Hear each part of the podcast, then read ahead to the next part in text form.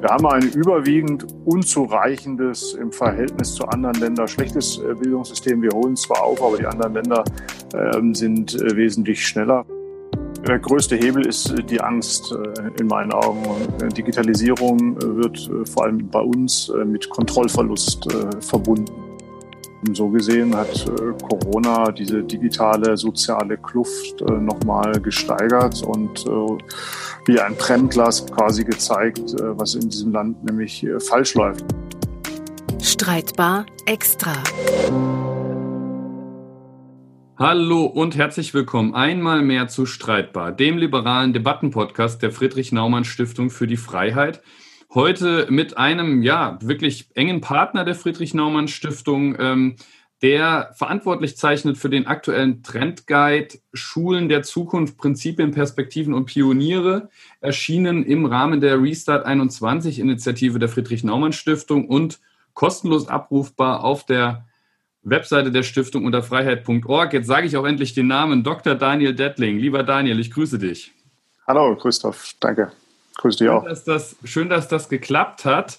Ähm, wer Daniel Dettling nicht kennt, er ist der Berliner äh, Leiter des Büros der, des Zukunftsinstituts, ähm, Autor äh, verschiedenster ähm, Bücher und ähm, Publikationen über die letzten Jahre. Man kann gar nicht alles nennen. Ähm, vielleicht nochmal wichtig zu nennen ist auch dein aktuelles Buch. Ähm, Zukunftsintelligenz heißt das, ist ähm, Anfang des Jahres erschienen oder Mitte des Jahres, kann man so sagen. Es ist nämlich zweimal erschienen. Ähm, Daniel, vielleicht ein paar Worte dazu. Wie kommt es dazu? Ich glaube, das äh, führt uns direkt auch zu unserem Thema, nämlich ähm, was Corona mit unserem Leben und vor allem auch mit der Bildung verändert hat.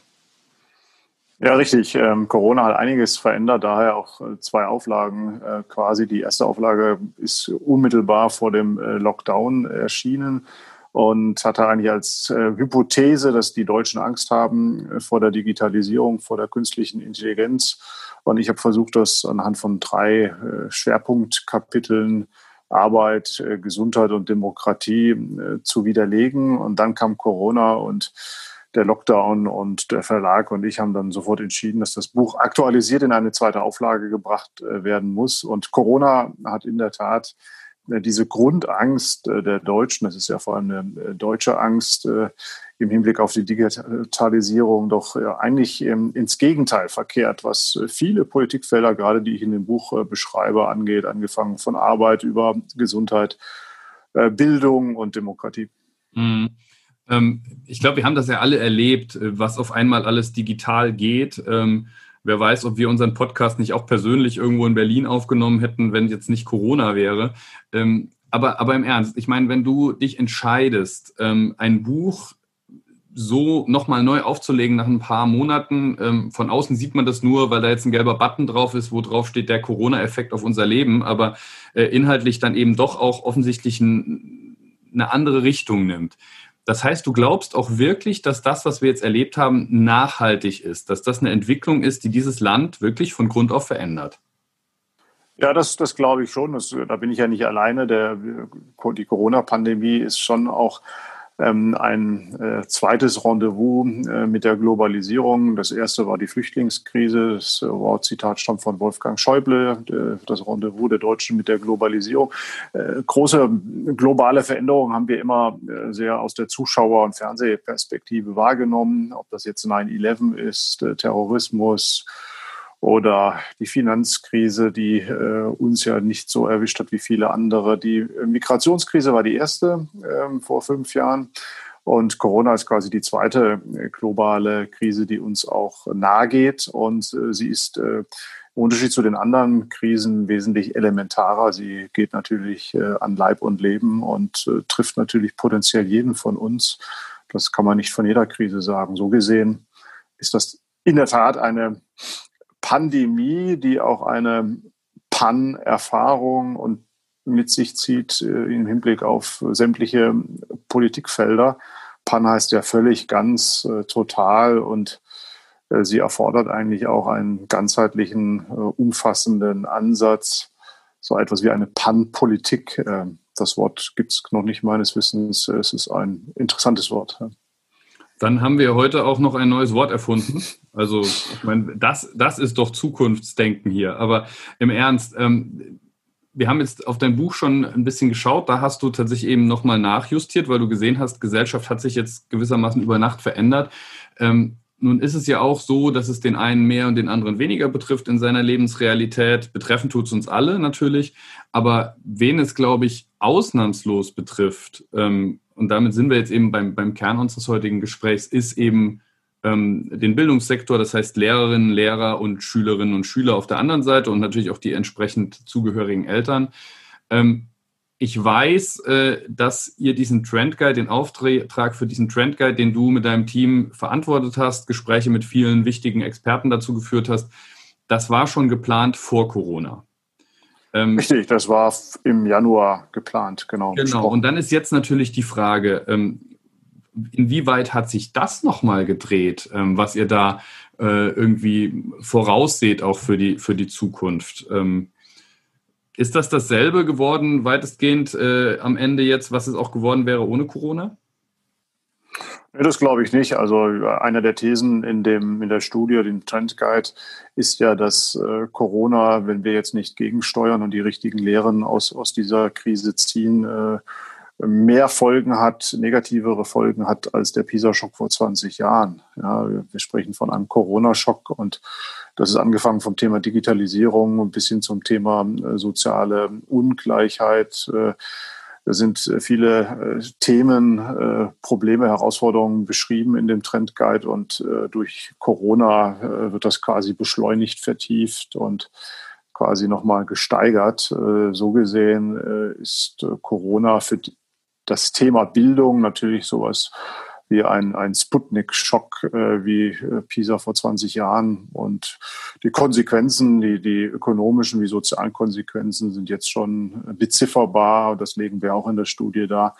Äh, weltweit äh, geht, geht es in die Billionen und viele Kinder sind, werden wir wahrscheinlich erst in ein paar Monaten auch ähm, empirisch erfahren, sind auch nachhaltig traumatisiert von diesen Monaten zu Hause. Hm.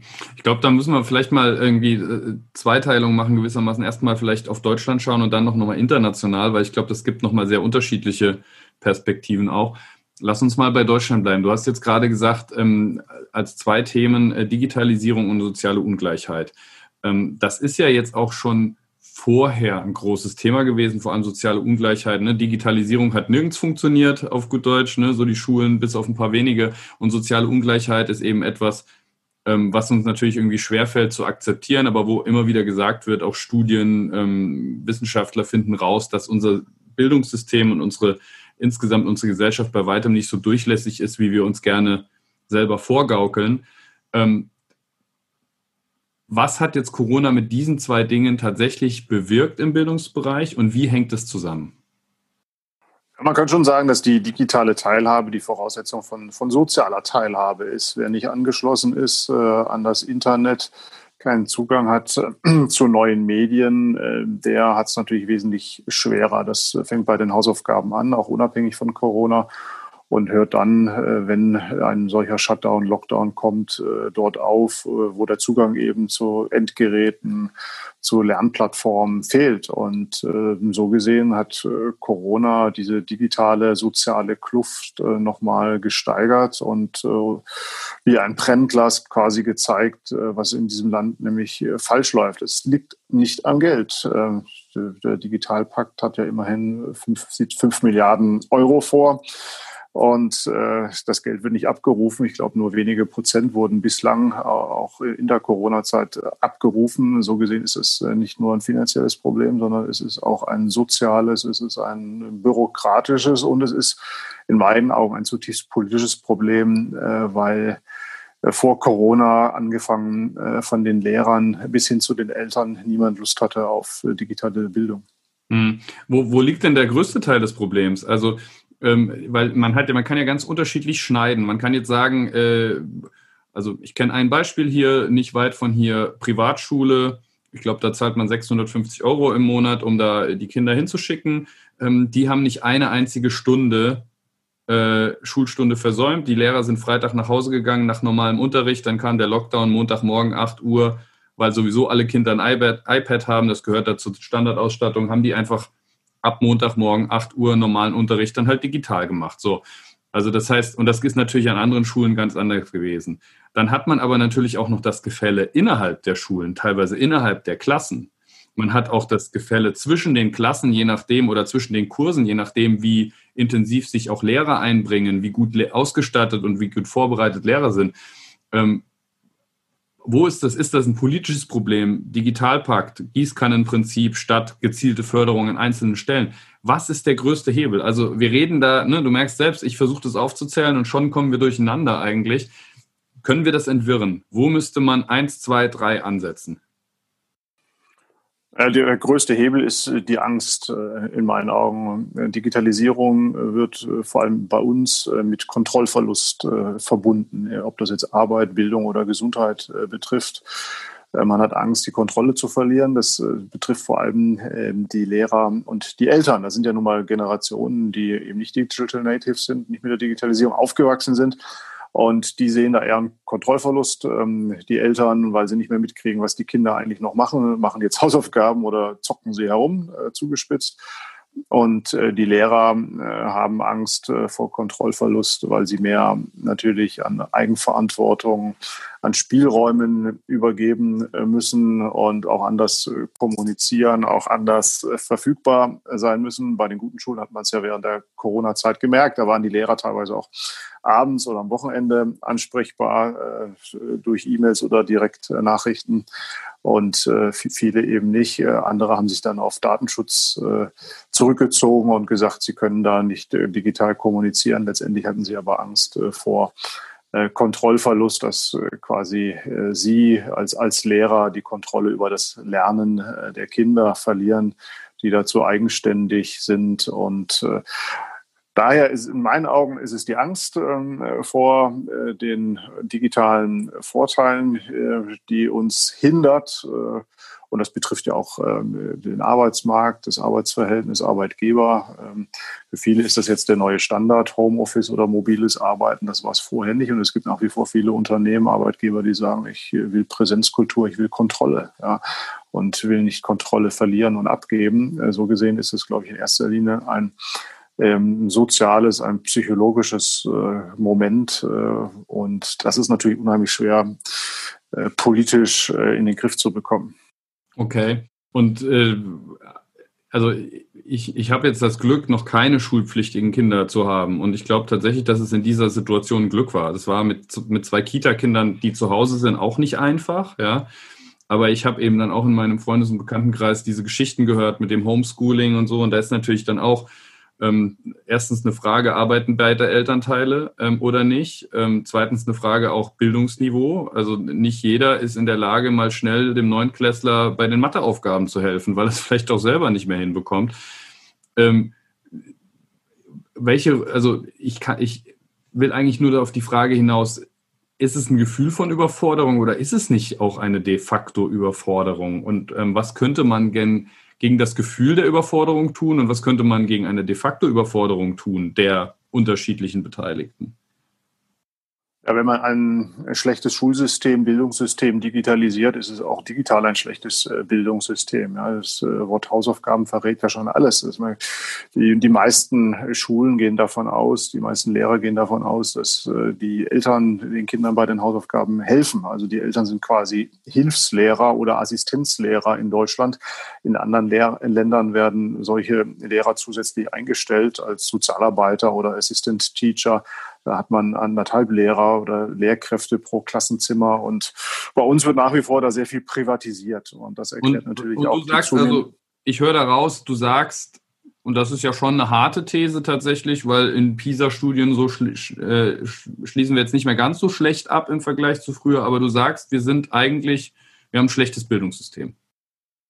Wir haben ein überwiegend unzureichendes im Verhältnis zu anderen Ländern schlechtes äh, Bildungssystem. Wir holen zwar auf, aber die anderen Länder ähm, sind äh, wesentlich schneller, vor allem die kleineren Länder, unsere Nachbarn, selbst Polen ist weiter als wir in vielen Bereichen und das muss uns schon zu denken geben. Wir sind nicht mehr so agil, dynamisch wie andere äh, Bildungsländer.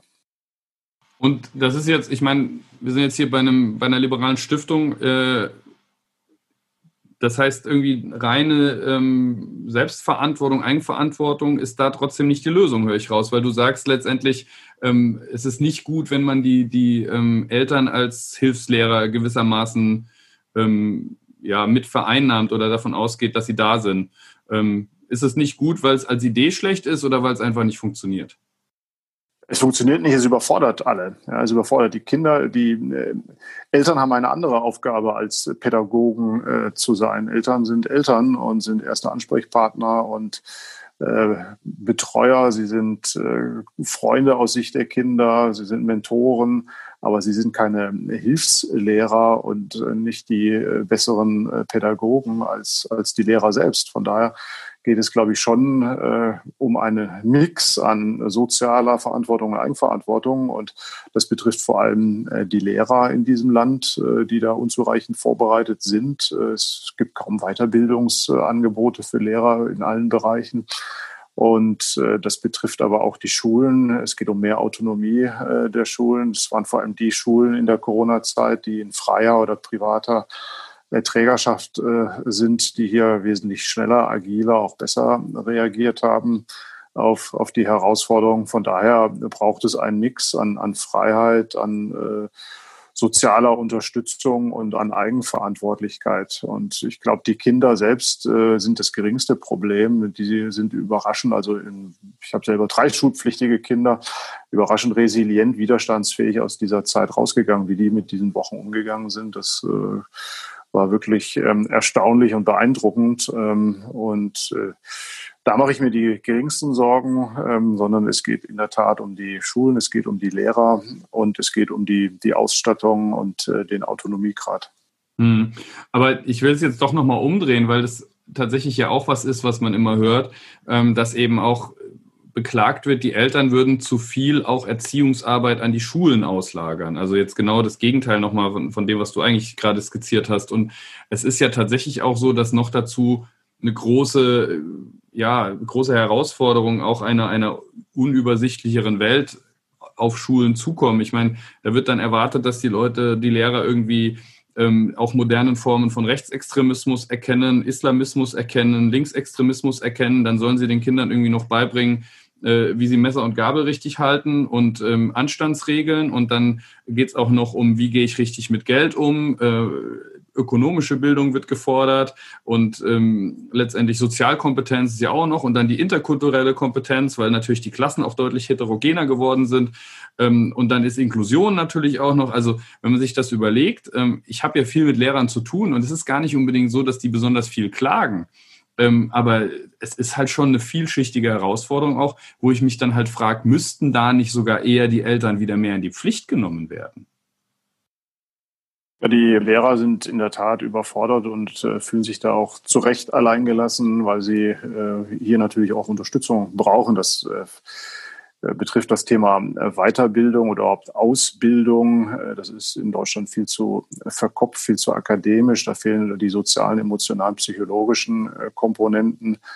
Ähm, und das geht bis hin zur Ausstattung der Schulen, auch zur Organisation der Schulen. Ich glaube, wir es ist eine Lebenslüge in Deutschland anzunehmen. Man, man schafft es mit einer Halbtagsschule, das, was auch heutzutage von Schülern, Schülerinnen, Lehrern gefordert wird. Da braucht es schon eigentlich eine mehr als flexible Ganztagsschule, wie das andere, die erfolgreichen PISA-Länder längst praktizieren.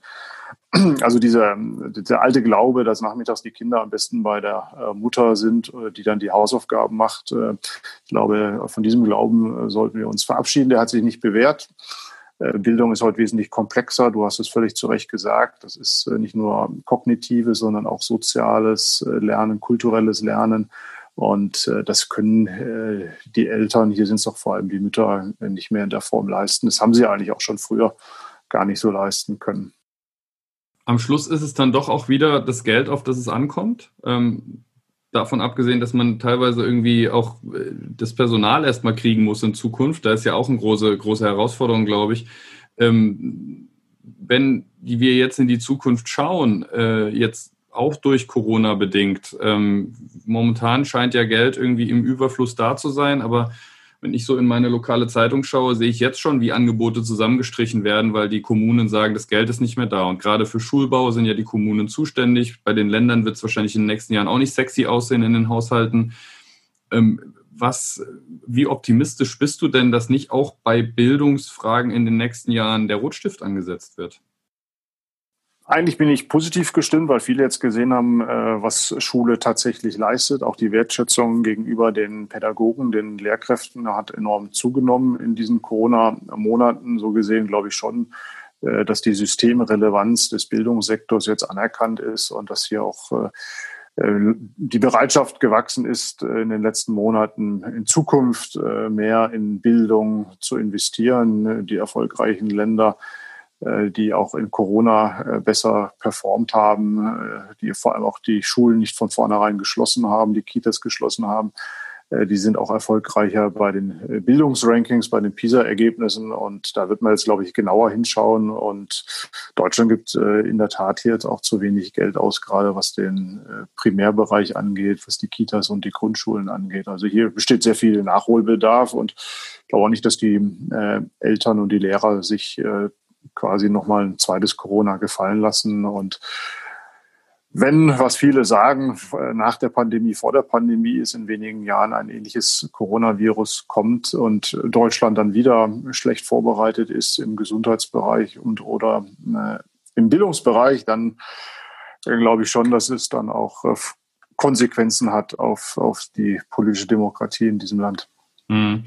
Ähm, ich meine, eure Studie ist ja durchaus umfangreich, ähm, können wir jetzt nicht alles abarbeiten, aber ähm, ich würde dich mal fragen wollen, also gibt es denn irgendwie, gab es denn so Punkte, ihr habt ja da auch mit, mit vielen interessanten Experten und Expertinnen gesprochen, gab es denn Punkte, Forderungen, Beobachtungen, ähm, die da zutage getreten sind, die dich überrascht haben? Ähm, Dinge, wo du gesagt hättest, okay, das hatte ich jetzt selber nicht auf dem Schirm? Ja, also überrascht hat mich äh, vor allem, wir haben ein gutes Dutzend Experten, Expertinnen interviewt, doch die äh, relativ einhellige Meinung, dass äh, wir äh, qualitative Ganztags- und Gemeinschaftsschulen brauchen und weg müssen von dieser Dreiteilung Gymnasium, Realschule, Hauptschule oder Gesamtschule, sondern dass es hier mehr gemeinschaftliches Lernen, auch ähm, altersübergreifendes Lernen braucht, also möglichst die ersten sechs Jahre in einer Grundschule und erst dann äh, verteilen auf äh, weiterführende Schulen. Äh, das hat mich überrascht, aber auch das Thema äh, soziale Ungleichheit, dass äh, wir hier mehr nach Sozialindizes investieren müssen im Bildungsbereich, sprich die Schulen, die eben unter besonderen Herausforderungen kämpfen dem auseinandergesetzt sind, dass die auch mehr Geld bekommen in sogenannten Brennpunktquartieren oder Gegenden. Das ist auch ein Thema. Und äh, dann das dritte Thema, äh, nicht unbedingt mehr Zentralismus, aber mehr Einheitlichkeit, mehr Vergleichbarkeit zwischen den äh, Bundesländern bis hin zu einem Zentralabitur. Also mehr kooperativer Föderalismus. Das war das äh, dritte Thema, was für mich jetzt äh, nicht überraschend war, aber in der Deutlichkeit auf jeden Fall sehr erfrischend. Und in die Richtung müssen wir uns, glaube ich, entwickeln. Es kann nicht sein, dass da jedes äh, Bundesland seine eigene Bildungspolitik verfolgt, sondern es braucht hier mehr Absprache und mehr Verbindlichkeit, auch mehr Vergleichbarkeit. Mhm, das, also ich erinnere mich noch, ähm, als ich jung war oder als wir jung waren, ich weiß gar nicht, wo du aufgewachsen bist, aber äh, mein, ich bin in Rheinland-Pfalz aufgewachsen und äh, mein Cousin, meine Cousine, die waren in Bayern. Ähm, und da war eigentlich immer damals Bayern so der Sonderfall, was das Bildungssystem anging, wo dann schon viele gesagt haben, naja, irgendwie nach Bayern ziehen kannst du mit Kindern eigentlich nicht, die schulpflichtig sind, weil die in dem System erstmal nicht zu Hause sind und andersrum ist es auch schwierig.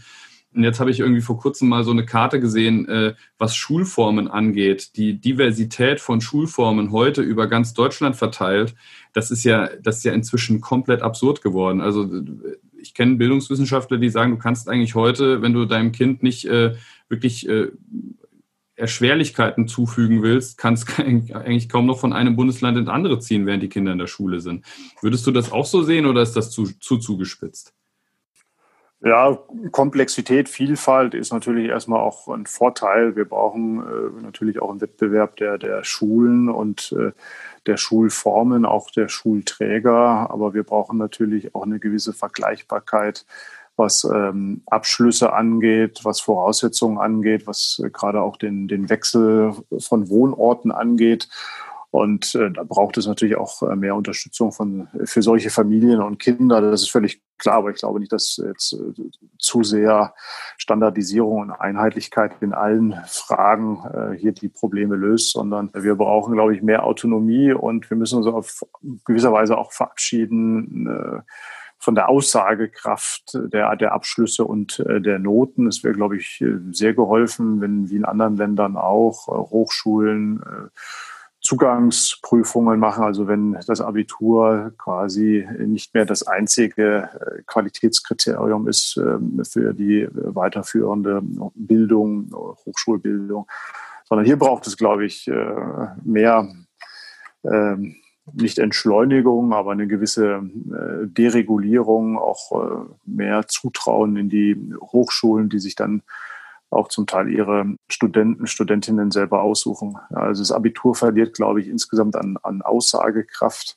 zunehmend. Wir sehen ja auch in den letzten Jahren, dass die Abiturnoten, die Durchschnittsnoten gestiegen sind. Also die äh, deutschen Schüler bessere Abiturnoten machen. Das liegt ja nicht daran, dass jetzt alle wesentlich schlauer geworden sind in den letzten zehn Jahren, sondern die Aussagekraft ist äh, nicht mehr die wie vor zehn, 15 Jahren. Und von daher kommt es, glaube ich, in Zukunft mehr auf andere Kompetenzen und Skills an. Die OECD sagt ja, es kommt vor allem auf äh, kritisches Denken an, auf kollaboratives Lernen und Arbeiten und auf äh, Kommunikationsfähigkeiten. Und äh, das sind eigentlich die Tools, ähm, Werkzeuge, auf die es ankommt, und hier äh, machen die deutschen Schulen einfach äh, zu wenig. Also wir setzen noch zu sehr auf das äh, kognitive Lernen in Fächern und die erfolgreichen PISA-Länder gehen eigentlich mehr ins fächerübergreifende, projektorientierte soziale und kommunikative Lernen. Den Rest kann man oder viele Dinge kann man heutzutage ja auch wesentlich leichter googeln oder sich mit Hilfe der digitalen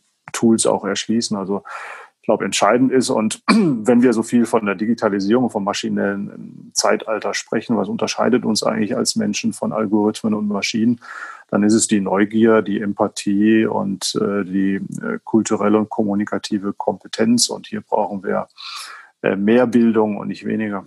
Hm.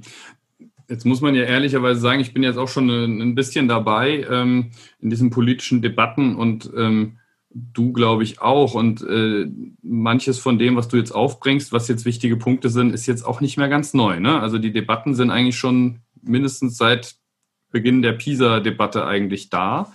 Ähm, und es ist jetzt ja auch so, dass gerade unter den Liberalen es häufig so war, dass eben auch gerade bei dem ersten Punkt, den du gemacht hast, ähm, Schulformen, Auflösung der Schulform etc. immer ein bisschen die Angst auch mitschwang und wenn man in manche Bundesländer schaut, auch durchaus nicht zu Unrecht, ähm, dass das Leistungsprinzip da ausgehebelt werden könnte und teilweise auch wird.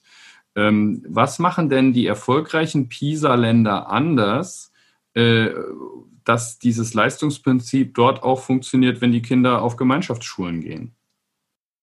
Ja, sie fördern diese Kinder äh, mehr, beziehungsweise lassen diese Leistungen auch äh, für sich äh, stehen. Und äh, da, da ist das Thema Leistung wird nicht so hochgradig individualisiert, dass äh, die einen, die sie nicht bringen, äh, Schuld haben an ihrer eigenen Dummheit und die anderen eben besonders intelligent oder schlau sind und damit sozial höherwertig sind, weil sie eine besonders gute schulische Leistung erbringen, sondern da ist das eher selbstverständlich und auch ein Ergebnis äh, von äh, gemeinsamen Voraussetzungen beziehungsweise auch, auch sozialen Voraussetzungen. Und ähm, diese Art von Leistung verpflichtet dann auch wieder. Ja in, sozialer Hinsicht. Also nicht nur materielles Eigentum, sondern auch ähm, kulturelle äh, Bildungsleistungen verpflichtet und äh, hat nicht äh, diesen äh, negativen oder überschwänglich positiven äh, Touch äh, wie bei uns. Ja, bei uns wird das ja oft dann äh, als, als eigenes Versagen ähm, erklärt, wenn man äh, in der Schule nicht die Leistung bringt wie die meisten anderen. Und umgekehrt gilt es dann als besonders äh, hochbegabt. Ja, ich glaube, das Wort hochbegabt äh, gibt es nur im Deutschen, äh, jedenfalls in der Form und äh, in der Quantität. Ähm, in anderen Ländern ist äh, diese Art von Leistung eher äh, selbstverständlich und ist auf der anderen Seite dann verpflichtet, sie auch zu, mehr Demut und äh, zu mehr Einsatz äh, für, für die Gemeinschaft. Und äh, daher sind bei uns, glaube ich, die brillanten Genies eher Einzelkämpfer und die brillanten Genies in anderen Ländern äh, sind eher Gemeinschaftskämpfer und ähm, erringen natürlich auch mehr in Teams äh, entsprechende äh, Preise und Leistungen. Also der, der Teamgedanke ist in den bildungserfolgreichen Ländern wesentlich höher als, als der individuelle äh, Leistungsgedanke. Würdest du also sagen, das, was du jetzt beschrieben hast, ähm, stärkerer Wert auf Kommunikation, auf Empathie, auf soziale ähm, Prozesse, ähm, weg von dem reinen messbaren, äh, benotbaren Leistungen, das ist inzwischen äh, ein wissenschaftlicher Konsens weitestgehend, weil früher gab es da einfach die unterschiedlichen Schulen von Wissenschaftlern, die dann eben da auch ziemlich unversöhnlich aufeinander geprallt sind. Aber ihr habt ja wahrscheinlich wirklich äh, sehr, sehr breit interviewt. Ähm, das hört sich für mich fast ein bisschen konsensual an. Ja, also es ist keiner der Experten, der gesagt hat, weg von den Noten oder vom Abitur. Also so radikal nicht. Viele sind auch etwas ernüchtert und sagen, selbst die, die Gemeinschaftsschule oder längeres gemeinsames Lernen obwohl die Wissenschaft da schon seit Jahren für plädiert, äh, tut sich da in der Gesellschaft äh, sehr wenig, weil viele dann Angst haben, ihre Kinder verdummen, wenn sie zu lange in der Grundschule sind und nicht gleich aufs Gymnasium kommen. Also vieles hält sich da noch sehr hartnäckig. Also es gibt schon eine gewisse Ernüchterung äh, in der Wissenschaft, was äh, Fortschritte in der Bildungspolitik angeht. Aber das ist ja gerade auch die Aufgabe einer bildungsnahen Stiftung und eines Trendguides, den wir verfasst haben, da auch ein bisschen neuen Schwung, neue Dynamik äh, reinzukriegen, weil wir wissen ja, dass viele Dinge, die vorher nicht realistisch waren oder möglich waren, plötzlich möglich werden können, auch durch eine solche Krise wie Corona. Und äh, von daher sollte man hier äh, nicht den Mut verlieren, sondern nach wie vor sagen, hier, das ist evidenzbasiert. Äh, und äh, man sollte sich zumindest mal damit auseinandersetzen und äh, hier auch mehr Experimente, mehr Möglichkeiten äh, zulassen. Und das hat sehr viel mit, mit Autonomie auch der Schulen zu tun. Ich glaube schon eine gewisse Entstaatlichung oder auch äh, Deregulierung äh, der Schulen äh, wäre da ein, ein wichtiger Katalysator, um hier mehr Geschwindigkeit auch einzubringen in die Diskussion. Mhm. Ich bedanke mich, ohne dass es abgesprochen war, für diese wunderbare Überleitung, weil ich wollte jetzt tatsächlich auch schon zum Ende hin unseres Gesprächs, das geht schon wieder vorbei, die Zeit wie im Flug, ähm, dich eben bitten, äh, inspirier uns noch ein bisschen. Ihr habt tatsächlich auch einige ähm, konkrete Beispiele von Schulen, ähm, die sehr innovativ sind, sehr spannende Konzepte haben. Äh, ich fand es tatsächlich auch bemerkenswert, dass ihr gerade die Rütli-Schule, ne, die, die altbekannte, die damals diese riesen Bildungsdebatte losgetreten hat, wo es natürlich dann auch wieder um Integration und sowas ging, äh, dass ihr die als Positivbeispiel da habt. Vielleicht hast du zwei, drei Beispiele von Schulen, wo das greifbar wird, wie Schule der Zukunft und Bildung der Zukunft tatsächlich aussieht. Ja, die Rütli-Schule ist sicherlich ähm, eine, äh, ein sehr gutes äh, Beispiel. Wir erinnern uns alle an den Brandbrief damals äh, der Lehrkräfte und auch die Schule bitte möglichst äh, zu schließen. Und äh, erst dann äh, kam der Ruck äh, durch die Bildungspolitik hier des, der Berliner Bezirksverwaltung und äh, es ist dann unheimlich viel passiert. Es war natürlich auch eine Frage äh, des Geldes am Ende. Die Schule war unterfinanziert, ähm, unter ausgestattet und ähm, hier wurde dann investiert, es wurde aber auch ein neues Denken praktiziert, eben weg äh, von der vordergründigen äh, Leistung hin zu mehr gemeinschaftlichem Lernen, mehr sozialem Lernen, dass Lernen auch Spaß macht, dass auch kulturelles Lernen äh, wichtig ist und das sind auf jeden Fall Lessons, Learnings, die auch für die anderen Schulen sicherlich wichtig sind. Ansonsten gibt es unheimlich viele äh, gute äh, Beispiele. Es gibt äh, die Schule, die Helios-Schule in Köln, die sehr stark auf die Weiterbildung und Weiterentwicklung der Lehrkräfte setzt. Es gibt. Äh, da muss ich jetzt gleich mal fragen, ist das eine private? Sind die Beispiele jetzt alle privat, die du nennst? Die Rütli-Schule ist es nicht, aber bei den anderen Nein, die, die Helios-Schule Köln ist eine Grund- und Gesamtschule. Ja, sie ist meines Wissens ist sie ist staatlich, genau, sie ist staatlich. Ist von daher ist es keine äh, private Schule und ähm, oder es gibt ländliche Schulen äh, wie in Mecklenburg-Vorpommern, die regionale Schule Penkun, ähm, die auch äh, gerade Stichwort demografischer Wandel gesehen hat. Eigentlich müssen wir schließen, wenn das so weitergeht. Und sie hat sich dann aus der Not eine Tugend gemacht und hat sich zu einer Dreiländerschule weiterentwickelt. Und äh, hat sich quasi so selbst auch gerettet und kooperiert äh, mit polnischen Partnern, mit einer polnischen Partnerschule und äh, setzt wesentlich stärker auf das Thema regionales Umfeld. Ja, also das sind, Beispiele, die zeigen, dass es gehen kann. Es gibt natürlich sehr viele internationale äh, Beispiele auch. Es gibt Beispiele in den Großstädten, die natürlich unter besonderen Herausforderungen äh, zu kämpfen haben. Ähm, wir haben natürlich auch untersucht, was verbindet diese Pioniere, was kann man von ihnen generell lernen. Und da gibt es vor allem fünf Punkte. Es geht um eine eher offene Wissensvermittlung, eben, was ich anfangs auch erwähnte, mehr in Projekten und, und Räumen äh, denkende Wissensvermittlung. Dann geht es um einen ganzheitlichen Ansatz. Äh, dass es äh, auch um soziale Fragen, Selbstverantwortung, Berufsorientierung geht. Dann drittens, äh, Lernen äh, ist individuell, aber auch gemeinschaftlich. Also beides hat seine Berechtigung. Es geht um individuelles Lernen, aber auch um Projektarbeiten, gemeinsames Lernen. Dann viertens der Punkt, neue Lernkultur. Es geht um innovative Konzepte und gut ausgebildete äh, Pädagogen, wichtige, äh, attraktive Rahmenbedingungen. Dazu gehört natürlich auch das Thema Lernplattform und daher fünftens ein ganz äh, wesentlicher Faktor in allen Schulen ist natürlich auch eine entsprechende digitale Ausstattung als, als fünftes Erfolgskriterium. Lieber Daniel, ich habe eine Menge gelernt. Ich habe äh, zum Beispiel jetzt zum Schluss gelernt, ähm, dass durchaus auch jede Schule eine individuelle Situation hat, auf die dann fast schon unternehmerisch reagiert werden muss. So deute ich das jetzt mal, weil du tatsächlich auch Beispiele vor, aus dem ländlichen Raum wie aus der Großstadt genommen hast, ähm, die eben mit Sicherheit sehr unterschiedliche Voraussetzungen und Herausforderungen auch haben. Ähm, und ich glaube, ich habe gelernt, ähm, dass wir jetzt gerade in den Nachwirkungen von Corona äh, ganz genau hinschauen müssen, auch was sich da eben im sozialen Bereich ähm, tut, weil der Zugang zu digitalen Möglichkeiten eben auch eine soziale Frage ist. Ähm, auf das Internationale haben wir jetzt gar nicht mehr geschaut, dafür reicht jetzt die Zeit nicht mehr, aber ich glaube, da vielleicht in einem Satz zum Abschluss, äh, das ist wahrscheinlich tatsächlich teilweise noch heftiger, oder? Als es jetzt in Deutschland alleine ist, dieser Social Divide. Ja, auf der einen Seite ist es heftiger, aber auf der anderen Seite äh, wird hier auch ein größerer Schwerpunkt äh, gelegt. Aber gerade unsere Nachbarn äh, sind hier wesentlich weiter, was den Social Divide angeht, vor allem die kleinen Länder angefangen von Island bis Finnland, äh, Niederlande. Da kann man, glaube ich, sehr viel mehr lernen. Das, heißt, wir brauchen eine, radikale äh, Dezentralisierung, auch, auch Deregulierung. Und auf der anderen Seite brauchen wir mehr äh, Gemeinschaftlichkeit, mehr Kooperationen zwischen den Bundesländern, was den Föderalismus angeht. Also diese Doppelstrategie, darauf kommt es, glaube ich, in einem föderalen Bundesstaat an. Und da können wir sehr viel natürlich auch von anderen ausländischen Nachbarn lernen.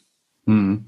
Vielen, vielen Dank. Ich glaube, ähm, da war viel dabei. Hoffen wir. Äh, wir werden es ja zwangsläufig beobachten in den nächsten Monaten und Jahren, ähm, wie es weitergeht. Die Diskussion und die Debatte ist, ob, obwohl sie schon eine Weile läuft, eher am Anfang als am Ende. Und ähm, ich glaube, da ist noch eine Menge zu tun. Und äh, vielen, vielen Dank dafür. Wer sich da weiter einlesen möchte, ähm, hat eben, wie gesagt, die Chance der Trendguide Schulen der Zukunft von Daniel Dettling und seinem Team absolut lesenswert. Ähm, den gibt es kostenlos zum Download und auch zum Bestellen, glaube ich. Nee, zum Download. Ähm, auf freiheit.org Publikationen und ähm, dann muss man eben suchen Trendguide Schulen der Zukunft, weil ich glaube, es ist Publikation Nummer 914 findet man auf jeden Fall. Ähm, und äh, ansonsten ähm, ja, notfalls wendet man sich an Daniel Dettling persönlich, sage ich jetzt einfach mal. Lieber Daniel, vielen, vielen Dank für deine Zeit und für deine äh, Gedanken. Ähm, wir werden uns bestimmt irgendwann mal widersprechen. Sehr gerne. Vielen Dank auch. Und äh, mir bleibt ansonsten auch nur denen zu danken, die heute wieder dabei waren. Hier bei Streitbar, dem liberalen Debattenpodcast der Friedrich-Naumann-Stiftung für die Freiheit. Mein Name ist Christoph Gieser und ich freue mich, wenn Sie und ihr beim nächsten Mal wieder dabei sind.